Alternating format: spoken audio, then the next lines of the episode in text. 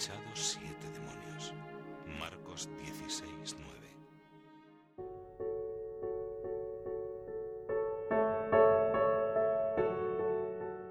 Para gustar y saborear la contemplación de la aparición de Jesús resucitado a María Magdalena, hay que ponerse en el punto de visión del amor arrepentido. Hay dos amores. Un amor inmaculado, el amor del que ama a Dios y ha tenido el privilegio de jamás ofenderle. Y hay el amor del que ha ofendido y ha podido ofender mucho a nuestro Dios y Señor. Es el amor arrepentido. De estos dos amores, el primero es el más envidiable, pero el segundo es más humilde. Y este es el amor de María Magdalena, y este es el amor que ha arrebatado el corazón de Jesús, que se aparece a esta mujer. La primera de todas las apariciones. Como dice San Ignacio, el Espíritu Santo quiere que tengamos sentido común para pensar que la primera aparición fue para la Virgen. Pero ya hemos dicho en otras ocasiones que las apariciones íntimas, las personales, no figuran en el Evangelio nada más que por alusión a excepción de esta que nos relata el Espíritu Santo en el Evangelio de San Juan. Precisamente porque tiene tanto que decirnos y porque el amor misericordioso de Dios ha querido dejarlo aquí plasmado.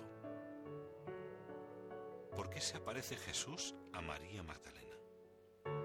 A veces hemos meditado esta contemplación y como efectivamente la aparición a María Magdalena es la de un amor que está fuera de sí, que saca fuera de sí, pero se presta a tener una imagen de María Magdalena que no es realmente una profundización en su interior.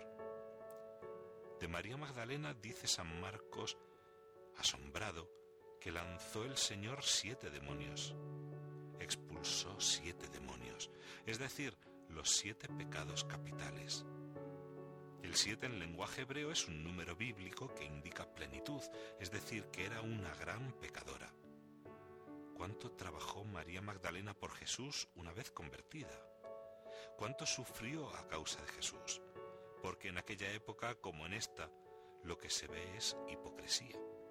Por una parte habla del amor libre, del desenfreno, de las relaciones prematrimoniales, pero luego cuanto una chica ha quedado embarazada o se sabe que vive con un hombre que no es auténticamente su marido, la sociedad sigue rechazando. Hipócritamente se ve como lo más normal, aparece en la tele como lo más normal, pero la sociedad sigue rechazando y señalando, esa está liada con un individuo. En aquel entonces, igual que hoy, la sociedad rechaza y no quiere decir que cometa un delito al rechazar, puesto que es una cosa que está mal. Y sin embargo el amor ha de ser mucho más paciente y comprensivo con las personas que están caídas. ¿Cuánto le costó a María Magdalena su resurrección, la vuelta a la gracia, la conversión? ¿Cuánto sufrimiento? Porque siempre seguiría siendo la mujer señalada con el dedo por todos por todos los que la vieran. Solo Jesús la había perdonado y olvidado. Y qué significativo el hecho de que esté junto a la cruz con la Virgen. La pureza inmaculada de la Virgen al lado de esta mujer, una prostituta endemoniada, empecatada, pero ahora arrepentida. Y que la Virgen acogía con la misma ternura y con el mismo cariño con que la había acogido Jesús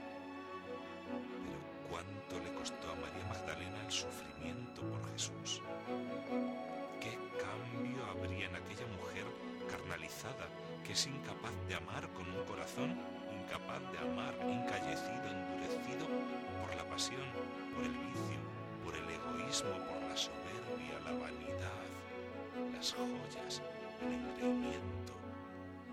Y en el momento del seguimiento de Jesús, la humildad con la que en adelante caminaría.